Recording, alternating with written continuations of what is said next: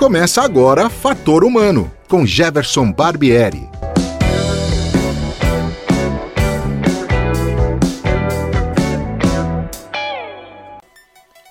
Olá, hoje é dia 20 de novembro de 2020 e o Fator Humano está no ar. O meu entrevistado de hoje é jornalista especializado em música. Autor do livro A Indústria da Música Gospel no Brasil, ele fala sobre esse mercado gigantesco que, segundo ele, salvou a indústria musical brasileira da pirataria no início dos anos 2000. Seja bem-vindo a Dailton Moura.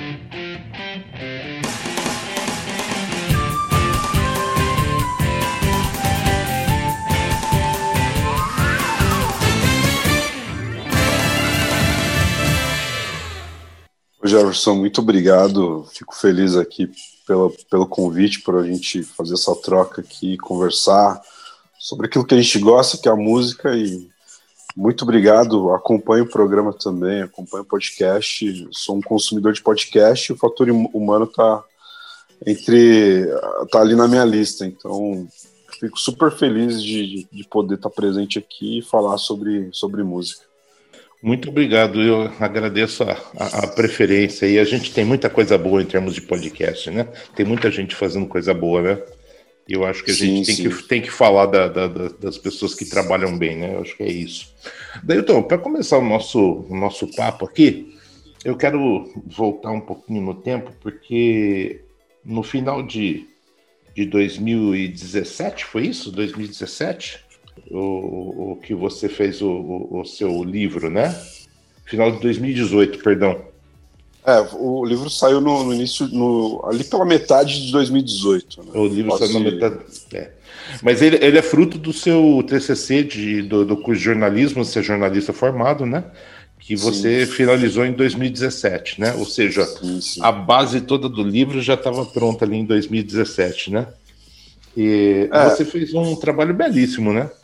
Então, é, foi 2017 ali, fez, foi o, o TCC, material pronto, bruto, aí dei uma, dei uma trabalhada, uma atualizada no, naquelas informações que já tinham, porque o mercado ele muda diariamente, então é necessário sempre estar atualizando. Então, aí em 2018, ali na metade de 2018 já, já saiu o livro, e o trabalho está é, tá sendo muito bem aceito, e é legal que é um tema que não tinha material disponível para o pessoal estudar. Tinha alguns, mas não tão aprofundados na música de fato. Então, o livro tem sido objeto de estudo e o pessoal que tem lido tem aberto a mente, seja eles evangélicos ou não, que a música, o, livro aborda sobre a indústria da música gospel, que é a música evangélica, né, no Brasil mas tem aberto a visão assim de muitas pessoas que não conheciam, tipo, já, já sabiam, já, já tinham ouvido falar, mas não sabiam que tinha toda essa indústria, que tinha todo um mercado é, da, da música gospel. Então o livro veio para mostrar como que tudo isso funciona e também da onde veio essa música, né? Da onde essa música está enraizada. E a música gospel brasileira é diferente da música gospel norte-americana. Então é, foi, foi legal porque abriu a, a mente das pessoas e, e, fez essa, essa divisão, essa ó, pô, aqui funciona desse jeito, lá funciona de outro jeito, e aqui tem uma indústria super grande, gigantesca, que, querendo ou não, ajudou na salvação da indústria da música lá em meados dos anos 2000, 2005, onde a pirataria tomou conta do Brasil, né? É, isso que eu ia falar para você, a, a, música gospel, ela não, não, sofre dessa questão da pirataria, né? Quer dizer, é, ela é única, né? Não, sim. É, tanto é porque há um, uma educação, digamos assim, na, nas igrejas ou nas famílias cristãs que são mais tradicionais e tal, de que e, e antes havia também isso nas igrejas e grande, a grande maioria das gravadoras é, evangélicas de música gospel era de, de grandes igrejas, né, grandes organizações religiosas. Então havia uma educação de que se você comprasse um disco pirata, você estaria roubando o seu irmão, estaria roubando a. Porque apesar de ser arte, também é uma forma de sobrevivência daquele artista, né? Então, você comprando um, um álbum pirata, algo pirata, você está roubando. E aí sempre usava um versículo bíblico para justificar isso também. Você não pode roubar o seu irmão e tudo mais. Então, é, essa educação fez com que a música evangélica, conhecida como música gospel aqui, música cristã, ela sobrevivesse no, no período mais complicado e complexo da indústria musical, que foi ali nos anos 2005, nessa metade dos anos 2000, que no Brasil chegou a ter mais de 50% dos discos que eram vendidos no Brasil eram piratas. Então, assim, é, como a música evangélica não sofreu tanto, como o gospel não sofreu tanto é, esse problema com a pirataria, as grandes gravadoras começaram a olhar para esse mercado. Falei, meu, a gente está aqui sofrendo, tentando segurar as pontas de qualquer maneira, porque a pirataria está muito forte, está muito alta. Só que tem ali os, os, a música gospel, ela não está sofrendo tanto isso. Tinha, lógico, como todos, tinha a pirataria ali, mas não era tanta é, quanto a música secular, digamos assim. Uhum. Então, foi nesse período que a indústria de fato começou a olhar com outros olhos para a música gospel, porque antes não era a música evangélica não era bem aceita, é, tinha um certo preconceito e, e tanto é que existia esse preconceito de não tocar música evangélica na rádio que através de um plano um plano de marketing eles começaram a transformar o que era conhecido como música evangélica como música gospel. Então, houve uma transição ali no final dos anos 90, é, em que a música evangélica passou a ser conhecida como música gospel e também quebrou algumas barreiras, entrando no mercado e tocando nos rádios, onde não, não tocava, né? Havia um, uma, uma certa restrição, a música evangélica não tocava na rádio, não participavam, os artistas não participavam de festivais. Então, essa transição de, de música evangélica para música gospel também foi muito importante para abrir os caminhos aí no mercado. Essa, essa palavra né, gospel foi importante nessa mudança, né? Você vê uma, uma palavra, seis letras, né? Uma palavra pequena, né? Mas que é, fez um efeito é, gigantesco aí no mercado, né? Não, com certeza. E isso veio da experiência lá dos Estados Unidos, porque o gospel real, original, vem lá das, da experiência dos negros escravizados nos Estados Unidos, levados para lá. E ali eles desenvolveram o gospel, né, que é uma vertente do, do negro spiritual, que eram músicas de trabalho, músicas carregadas de angústia, de tristeza, e também era uma forma deles se libertarem daquele momento ali de, de, de castigo, digamos assim, né? Porque a música os libertavam mesmo que fosse algo provisório. Então, o gospel surge dali e o, a pessoa, o, o cara que trouxe, que fez essa essa transição foi o Steve Hernandes da Igreja Renascer, que também lançou um selo que era o Gospel, a Gospel Records. Ele já tinha uma experiência nos Estados Unidos, ele já conhecia como funcionava a indústria lá. Então ele meio que importou para cá esse gospel e falou: Meu, a gente tem uma, tem uma brecha aí, vamos usar agora, em vez de usar música evangélica, que é cafona, que é música quadrada, e vamos colocar música gospel e seguir a experiência lá dos Estados Unidos também, porque esse, esse spiritual, depois do gospel, que também é tudo vertente ali do blues, do rock, do jazz, é, o gospel dos Estados Unidos também começou a ser misturado com outras vertentes, como rap, como rock, como blues. Então, aqui eles fizeram a mesma coisa. E aí começaram a misturar as músicas, as letras religiosas, né, de cunho cristão, com ritmos é, seculares, tipo samba, rock, pop. Então começou a fazer essa mudança e trazer a, a, mesma experiência que, que a música secular tinha, o mesmo tipo de música que a galera ouvia fora da igreja, eles começaram a fazer dentro da igreja para chamar essa galera, chamar atenção. Então, mudar pra, de evangélico para música gospel foi uma guinada assim, foi lá para cima, né? Tava no uhum. patamar uhum. lá embaixo de, de, de, preconceito, de ah, não, ah, vamos ouvir uma música evangélica? Ah, não, a música evangélica é chata. E aí, quando fala de música gospel, ah, a música gospel já é outra coisa, já tem um, um estilo diferente, já tem um som diferente, já tem uma letra mais legal. Então, aí tem essa mudança que é bem interessante também, né?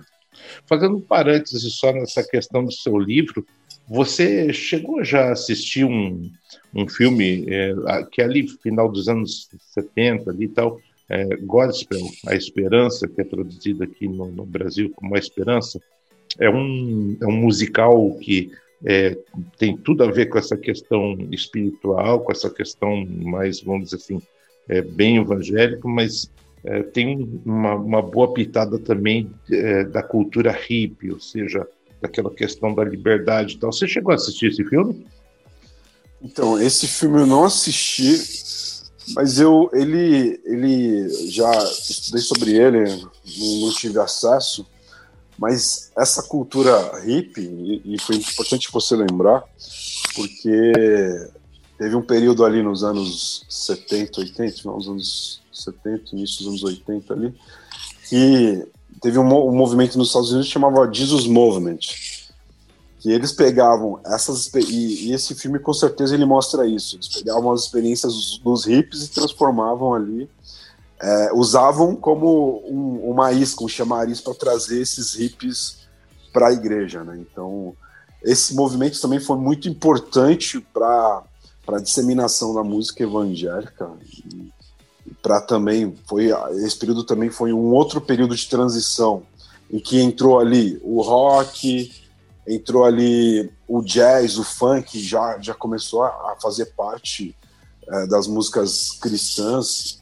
Então, esse, esse movimento foi muito importante porque ele, é, ele virou um modelo para o mundo, né? Então, esse modelo também chegou ao Brasil e a nossa, a nossa experiência aqui foi a mesma dos Estados Unidos, porque eles, os missionários trouxeram algumas referências do, do Jesus Movement e fizeram aqui no Brasil, fazendo caravana, e incluindo nas músicas bossa nova, samba, e eles faziam caravanas, faziam acampamentos nesse mesmo estilo hippie para chamar a atenção de quem não era da igreja. E os caras, pô, esses caras aqui são legais, né?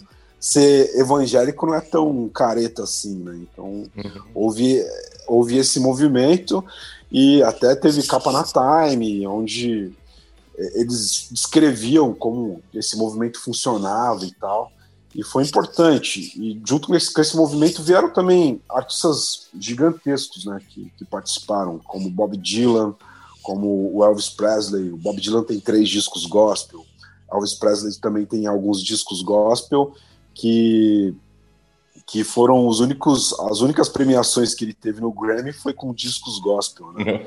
Então, é, esse movimento foi muito importante para a disseminação assim para o mundo, né? Porque saiu daquela coisa quadrada das quatro paredes da igreja e se disseminou para a cultura, né? Pegou a cultura daquele período e se infiltrou nela para pregar o evangelho. Olha, a sua explicação é muito didática. Eu, aliás, vou, vou, vou falar uma coisa para você.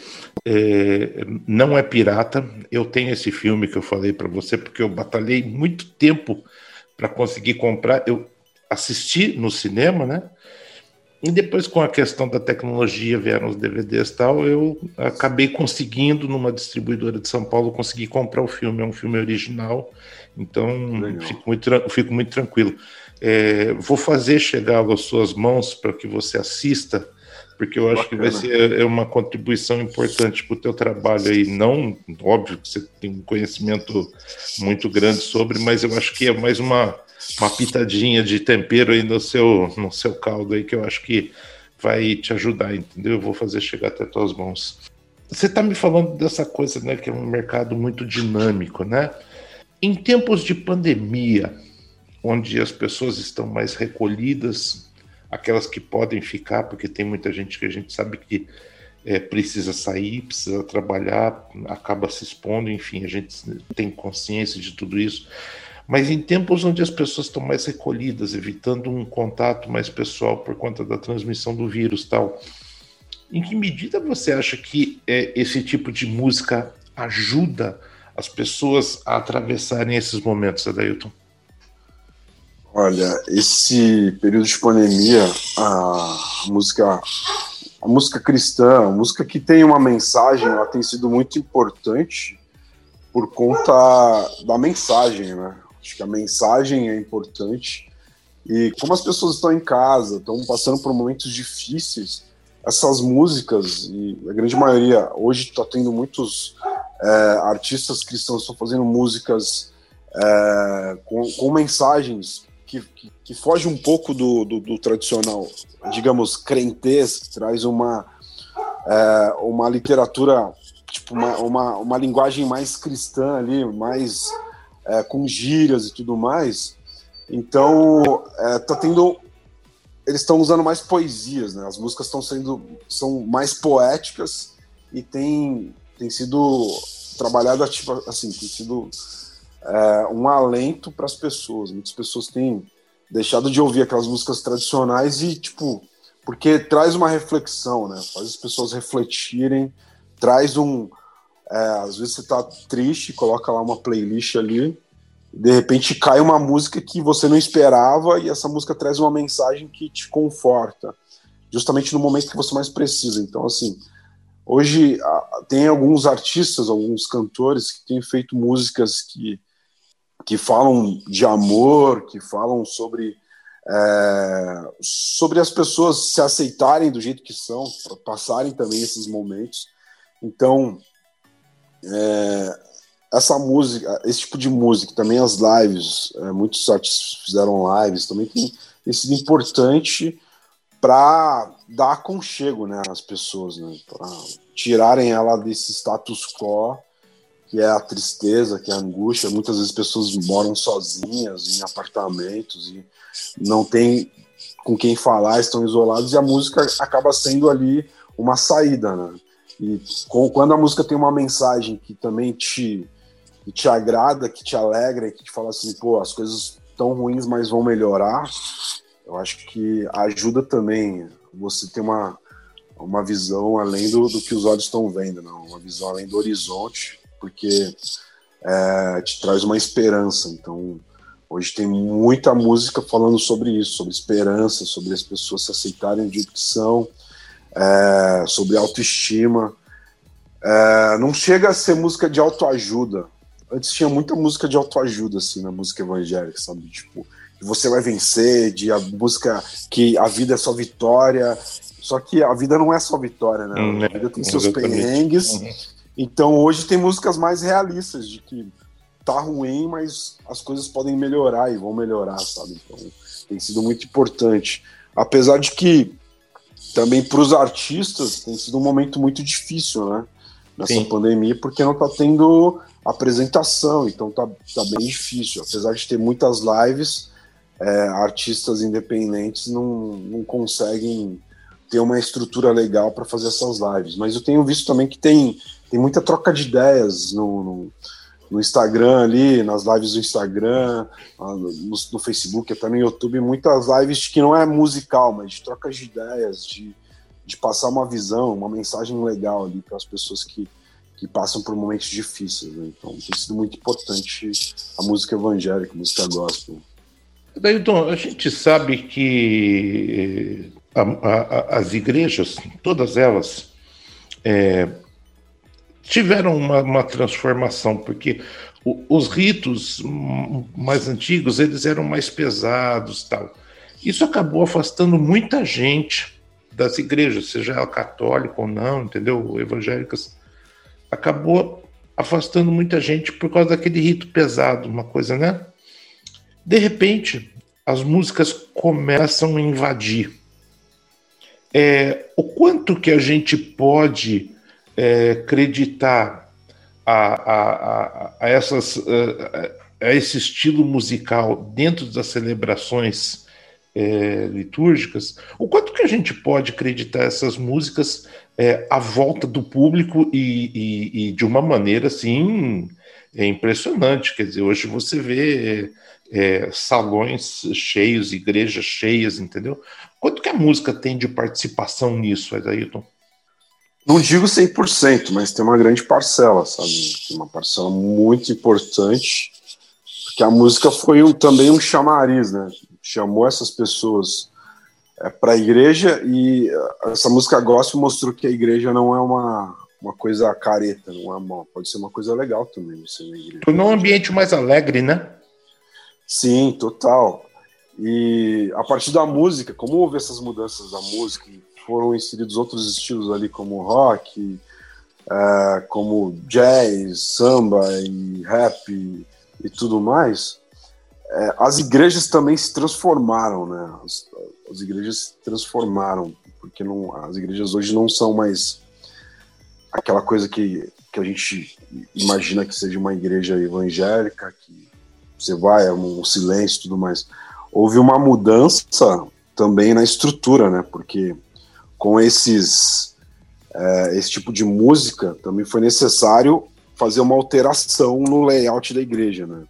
Então, pô, a gente está fazendo uma música aqui diferente, vamos mudar aqui porque quando essa galera chegar, essa galera chegar aqui na igreja, é, elas vão ser acolhidas e, e vão se identificar com aquilo que elas já conhecem fora da igreja, né? Então, começaram a colocar luzes coloridas, então na hora da música, na hora do louvor, como se chama na igreja, é, na hora do louvor, as luzes se acendem, tem a fumaça, tem toda aquela pirotecnia de um show, sabe? Uhum. Então, é, a igreja também ela se adaptou a isso. Pô, se eu vou chamar uma galera que não é cristã para a igreja, eu tenho que também que dar um, um ambiente que ela se sinta à vontade, tranquila. É, hoje muitas igrejas, não é necessário você ir de terno e gravata. Hoje as igrejas estão mais, estão bem mais abertas, tanto ao diálogo quanto à forma de se vestir. Então, é, essas regras, muitas igrejas não têm muitas regras, não tem essas regras. Há uma liberdade também. É, não tem como você pregar uma liberdade que é Jesus, que te liberta, e fazer com que a pessoa fique presa, né? Fique uhum. presa, você tem que usar esse tipo de roupa, você tem que ouvir esse tipo de música, você não pode fazer isso, não pode fazer aquilo. Então, houve também uma abertura maior para abraçar essa galera que não, não, não, tinha uma experiência religiosa, né? Uhum. Então a música foi muito importante porque trouxe essa galera e fez com que toda a estrutura, todo o cenário da igreja se transformasse, né?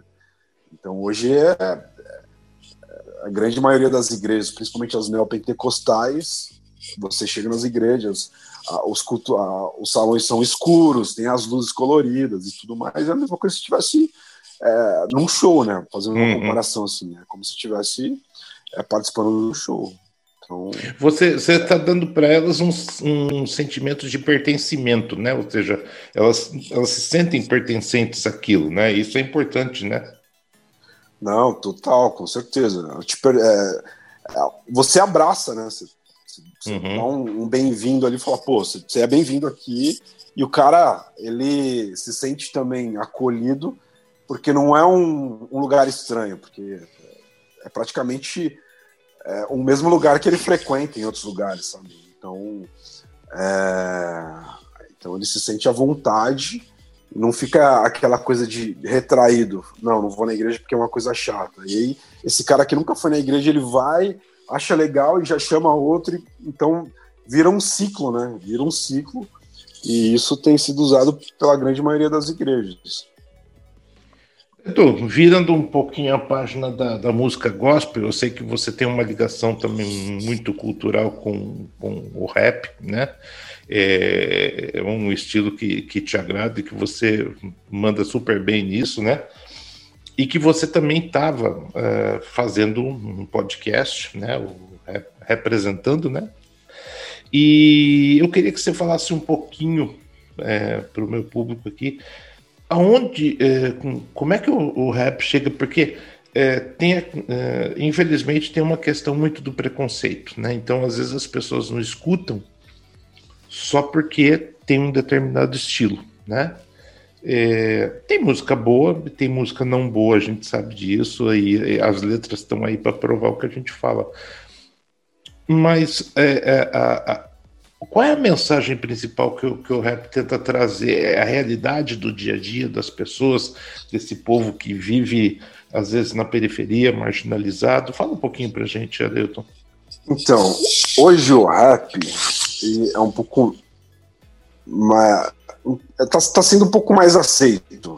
Não, não digo que, que chegou ao, ao ideal, porque não chegou, falta muito, mas alguns artistas estão conseguindo é, sair do nicho rap e entrar no circuito musical de indústria mesmo. Tipo, tem o Emicida, tem o Projota, tem a Carol Conká, é, tem a Glória Groove, tem, tem vários artistas que estão conseguindo é, circular no mainstream, digamos assim, mainstream da música brasileira e conseguindo sobreviver é, com a arte que fazem. Né? É, voltando casos atrás, anos atrás, o rap ainda tinha sofreu um, um, grande preconceito por conta das letras, por conta é, da narrativa, né? de, de narrar a realidade que os artistas viviam ou vivem.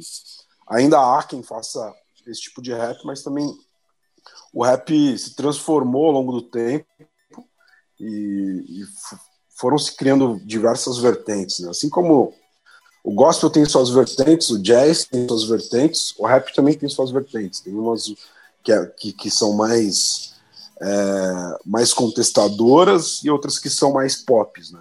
E hoje é, tá tendo espaço para todo mundo. Todo mundo está fazendo Tipo, se você pegar a playlist de rap ou os diversos artistas de rap, hoje tem rap para todo mundo, para todos os gostos, todos os estilos, para quem quer ouvir sobre amor, para quem quer ouvir sobre a realidade e para quem quer só curtir, sabe? Há também um, um público mais é, conservador, digamos assim, que, que ainda gosta do rap é, mais contestador, mais é, de, de, falar sobre os problemas da periferia, de falar contra, contra o sistema e tal. Mas é, tá tendo uma nova geração, né? Então, essa nova geração tá querendo ouvir outras coisas, né? Tá, tá, querendo ouvir outras realidades. Só que também tem uma galera que continua fazendo e, e ali também juntando com o funk. Hoje tem uma vertente do rap que chama trap, que conversa muito bem com, com o funk, traz uma linguagem bem parecida com o funk, e é o que a, a nova, a nova geração tá ouvindo, sabe? Porque, tipo, é uma música mais. É um rap mais agitado, mais acelerado, mais dançante, e tem uma letra mais descompromissada, digamos assim. Então o rap tá conseguindo galgar a sua. galgar ali na escadinha né, da música. Ainda não chegou no ideal, falta muito, principalmente no Brasil. Hoje o rap é a música mais ouvida no mundo, mais consumida no mundo. Só que no Brasil ainda falta muito, falta muito. É, algum, alguns conseguiram é, chegar num, num, nível legal de mainstream, de, de ir para TV e tudo mais, tocar no rádio, mas ainda a grande maioria ainda sofre para fazer a música tocar, para entrar nas playlists e tudo mais. Então tem um, um, uma, uma grande quantidade de artistas independentes, principalmente, que ainda não tem estrutura, né? Então faz todo o trabalho independente. Às vezes não tem uma qualidade legal, às vezes não tem um, um material legal. Então também sofre, o rap sofre é, dessa falta de, de, profissionalismo também em algumas partes. Tem muitos artistas profissionais, mas a grande maioria ainda faz aquela coisa caseira, né? É, mas eu acho que é um processo, né? As coisas vão se maturando ao longo do tempo. É, e, e, esse nível de profissionalização que você está falando, é, ele vai chegar com o tempo. Eu tenho certeza absoluta disso, porque a gente percebe de quando surgiu para agora uma evolução, né? E eu acho que é um, um pouco é natural, né? Vai ter sempre quem lute contra, quem fale mal, quem entendeu. Agora também tem é, bons jornalistas como você que fazem esse tipo de divulgação. E eu acho que você só abre o campo para as pessoas entenderem o que é quando você tem é, pessoas boas divulgando, né? Eu acho que esse é o seu papel, porque você tem uma pessoa. É, a gente percebe quando você fala que você está muito gabaritado a fazer essa análise. E você faz com uma, uma, uma, é, uma independência bastante grande, entendeu? Bastante interessante. Então, é, eu gosto dessa coisa de que as pessoas olham, não está tudo como um mar de rosa, né? Você não é um marqueteiro, mas você está fazendo uma uhum. análise. E eu acho isso importante, porque faz parte do processo de evolução isso. Eu acho que você está de parabéns, Roberto. É, passa também é, nosso papel como jornalista, né? Por exemplo, as mídias de rap que cobrem esse, esse tipo de, de nicho, elas são todas independentes, todas, tipo, todas independentes. Então, assim, às vezes elas cumprem um papel importantíssimo, importantíssimo na sociedade, que é mostrar e, e também ajudar artistas, né? Aju ajudar artistas a realizarem um sonho, que é, que é, chegar e falar com o público, ele reconhecer o público. Então, a, eu acho que o papel nosso de, de jornalista é, é fazer com que haja uma transformação através da nossa visão e mostrar que, ó, no, no, caso do rap, a sociedade acha que é isso, a mídia é, tradicional, digamos assim, acha que é isso.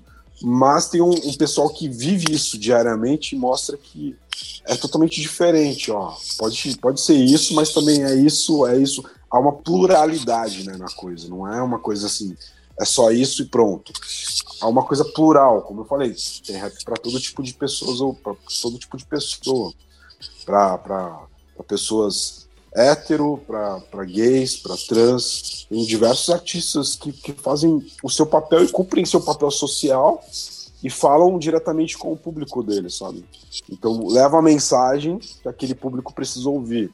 É, de repente não fala comigo, de repente não é um, um, tipo de rap que eu vou ouvir, mas eu posso indicar para uma pessoa, pô, tem esse cara aqui que você vai gostar. Então, assim, nosso papel também é fazer, é, é ser um, meio que um garçom, né, de indicar coisas boas que tá rolando, ó, tá acontecendo isso, tem esse cara aqui que é legal, que você pode ouvir, tem esse aqui que tá falando isso, ó, ó o que esse cara fez, ó a história desse cara aqui. E eu gosto muito de, das entrevistas, de, de conhecer as pessoas, e nas entrevistas você conhece as pessoas, né? E, e, e é, são elas falando sobre a vida delas, né? Sobre o trabalho delas, sobre. Então é, é legal é, ouvir um rapper falar, meu, tipo, e essa música aqui? O que, que você estava pensando quando escreveu ela? E mostrar, tipo, pro público e o público falar, nossa, o cara estava pensando isso, o cara fez assim. Então é muito legal e muito interessante compartilhar essas ideias, compartilhar essas histórias, né? A gente só conta histórias, né? Os protagonistas são as pessoas que fazem a história e a gente está ali contando ela, né? Então, Exatamente. Então, acho que é, o, que é o nosso papel como jornalista, seja cobrindo música, cobrindo arte, seja co cobrindo ali o, o, hard news. Acho que nosso papel é, é informar e contar a história e as pessoas tirem a conclusão delas, né? Tipo, a gente serve e a pessoa fala, ó, gostei, não gostei. Então, acho que esse é o nosso papel. Muito bom. Dayton, é, quem quiser adquirir o seu livro, A Indústria da Música Gospel, a Dayton Moura, como é que ele tem que fazer? Ainda está com a Escortece Editora? Ainda está com a Escortece, é, tem nas lojas digitais, tem na Amazon, tem na Livraria da Cultura, tem em diversas livrarias, até no site da Escortece também tem, tem, tem, várias lojas ali. E também o pessoal pode adquirir diretamente comigo, né? Nas redes sociais, é só procurar lá Adailton Moura. No, no, Instagram e no Twitter eu sou arroba underline Adailton Moura. É fácil de encontrar, só me chamar ali inbox. E o mais legal é que adquirindo diretamente com o autor, a pessoa vai com uma dedicatória legal ali e tal. Uhum. E, e, um preço também diferente das lojas, né? Então, é, mas está em todas as lojas, e o pessoal pode adquirir, tem bastante livro ainda. E às vezes tem, tem umas promoções, os preços legais para que é aquela coisa, para que a informação chegue, né? Para que o conhecimento seja disseminado, eu acho que isso é mais importante. A intenção não é ganhar dinheiro, e dificilmente escritor está ganhando dinheiro no Brasil, mas a, o, o principal do livro é compartilhar conhecimento e mostrar que há um, um, tipo de cultura que é bem interessante e uma arte que está sendo feita que as pessoas precisam conhecer e de uma indústria também que movimenta muita grana no Brasil e ajuda também a economia brasileira. Né? Perfeito. Então fica a dica aí do, do livro A Indústria da Música Gospel, a Dailton Moura, ele já deixou aí a, as informações, como localizar, como chegar, são várias maneiras, então fica bem tranquilo. Dailton, a gente infelizmente está chegando no final, o nosso papo rola né, legal, porque tem muita Sim. troca de informação. Jornalista para é jornalista é uma desgraça. Né? É. e é muita informação, muita coisa, muito pois é. tema. É. Verdade. Tem que ter assim duas, três horas de conversa. Eu queria te agradecer muito por ter prontamente aceito o convite e dizer que é, é muito bom a gente trazer essa pluralidade de temas, de informações que a gente procura trazer aqui no Fator Humano que é para as pessoas. O, o, o, intuito do programa é fazer as pessoas refletirem sobre as informações. Não é transformar cabeças, não é mudar as pessoas, nada, mas que elas ouçam, porque num país onde a gente ainda tem muita intolerância, né? E você precisa aprender a conviver com as diversidades, aceitar e a respeitar. O objetivo do fator humano é trazer temas que façam as pessoas perceberem o mundo à volta, né? Ninguém está numa ilha sozinho, né? A gente vive com outras pessoas, com outras realidades. Então, eu queria te agradecer muito e por ter dado essa aula aí, falado com propriedade sobre o assunto. Muito obrigado, viu? Eu que agradeço, Jefferson, pelo, pelo convite. Estou sempre acompanhando e isso é importante de levar para as pessoas essa pluralidade que o Brasil tem, essas diferenças e quanto mais a gente ouvir coisas diferentes, e a gente vai, vai ter uma sociedade mais unida, uma sociedade mais diversa, com mais respeito, porque aí a gente vai conhecendo é, o que cada um tem de, de bom, né? É importante Exatamente. ver as coisas boas das pessoas e o que ela tem para oferecer para nós. Então, fico muito feliz de participar e de, de compartilhar esse conhecimento. Muito obrigado mesmo. Imagina. Então é isso, pessoal. Hoje eu conversei com a Dailton Moura, jornalista, especialista em música, como vocês ouviram. A gente conversou bastante, um papo bem interessante. E a gente vai voltar na próxima semana, certamente com mais um entrevistado importante, interessante, para fazer vocês refletirem a respeito dos diversos assuntos. Um abraço a todos e até a próxima semana. Fator Humano volta numa próxima oportunidade. Até lá!